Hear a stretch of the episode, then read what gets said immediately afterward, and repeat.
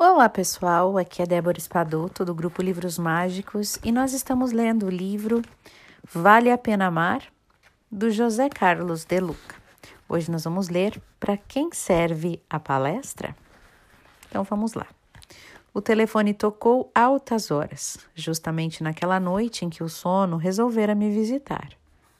Os que padecem de insônia não têm sorte. Sempre surge algo inusitado para espantar o sono nas raras oportunidades em que ele resolve dar o ar da graça. Pulei da cama, contrariado, e fui atender com aquela aflição de quem espera uma notícia desagradável. Deluca, é a Jamira do Centro Espírita. Oi, Jamira, cumprimentei com voz de poucos amigos. O que foi que aconteceu para me ligar essa hora? É o nosso centro. O povo está brigando muito, ninguém se entende. E? Eu perguntei. Uh, eu queria que você pudesse fazer uma palestra com os trabalhadores, um sermão bem dado, puxando as orelhas. Não funciona, respondi. Por quê? Porque ninguém oferece as próprias orelhas. Mas, por favor, tente. Estamos com tantas brigas internas que, se isso continuar assim, vamos ter que fechar o centro. Não seria má ideia. Deluca, que é isso? Se brigamos tanto pela causa, o ponto de convertermos amigos em inimigos, é melhor fecharmos a casa. Você está sendo radical, Deluca. Estou mesmo, Jamira. Estou indo à raiz do problema. A nossa dificuldade é pensar que o Espiritismo é um fim em si mesmo. Esquecemos que a doutrina é um meio que nos ajuda a atingir o fim, que é o nosso adiantamento moral. Assim também são todas as religiões, estradas respeitáveis que nos ajudam, ou deveriam ajudar, a chegarmos ao destino do aperfeiçoamento ético-moral. O problema é que estamos fazendo a estrada mais importante do que o destino. Estamos com o cérebro empanturrado de informações religiosas e com o coração vazio de amor. Mas insisto, Deluca, venha nos fazer a palestra.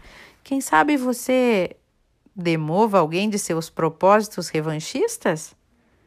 Sim, o Anésio tem feito forte oposição a novas medidas que venho implementando no centro. Desde que ele perdeu a eleição, para mim, fica me contestando, por qualquer motivo. Não aguento mais essa perseguição. Hum, o caso é pior do que eu pensei. Mas vou aceitar o seu convite, Jamira, pois talvez esteja mesmo precisando refletir sobre o assunto. Como assim? Meus ouvidos são o que estão mais próximos da minha boca. Quem fala ao público deve falar antes para si mesmo. O público é um pretexto. A palestra é uma ferramenta para o autoconhecimento do próprio orador. Hum, nunca tinha pensado dessa forma, Deluca. Esse é um dos problemas, Jamira. Temos fórmulas lindas para os outros. Damos conselhos maravilhosos às pessoas. Contudo, quase nunca julgamos que o remédio que indicamos aos outros deve servir primeiramente a nós mesmos. Somos como um médico, tabagista recomendando aos pacientes que parem de fumar. Quem levará a sério a indicação? Eu desliguei o telefone e não preciso dizer que a conversa espantou o sono para bem longe. Fiquei imaginando como deveria abordar o assunto tão delicado com um grupo vitimado pela terrível doença do orgulho. Coloquei-me no problema para identificar primeiramente em mim as mesmas mazelas que afetavam o grupo de Jamira. Enxerguei que também tinha lá as minhas vaidades religiosas. Notei, não sem alguma dificuldade de aceitação, que eu me orgulhava pelo fato de escrever livros, falar na rádio, fazer palestras, crendo que isso já fosse o suficiente para me tornar uma pessoa espiritualizada. Eu estava esquecendo, lamentavelmente, que as atividades realizadas num templo religioso são treinamentos para a vivência do amor fora dele, sobretudo no âmbito da família. E eu estava confundindo treino com jogo. Dei-me conta de que boa parte da humanidade professa alguma crença religiosa, mas isso não tem sido suficiente para tornar o mundo mais pacífico. Se somamos o número de religiosos em todo o mundo, seguidores, por exemplo, de Moisés, Buda, Lao Tse, Jesus e Maomé, chegaremos a um número muito expressivo, algo em torno de 90% da população mundial. Entretanto, ainda matamos os semelhantes com os mesmos requintes de crueldade dos bárbaros. Destruímos a natureza e, por consequência, a nós mesmos por ambições desmedidas de lucro e poder. Ainda somos violentos nas relações familiares, subjugando aqueles que não pensam com a nossa cabeça. Não estamos imunes ao risco de uma nova guerra mundial, cujos efeitos poderão levar a humanidade a um caos e a seu próprio extermínio. E assistimos a tudo com os textos sagrados nas mãos. Que temos feito da nossa fé? Será que ela nos serve apenas para satisfazer os interesses materiais? Temos religião apenas para nos lembrarmos de Deus quando estamos desempregados, falidos ou doentes? Que estamos fazendo do amor pregado por todos os grandes avatares da humanidade? Esquecemos que nosso próximo é a única porta que dá acesso a Deus? E foi com esse espírito que eu realizei a palestra.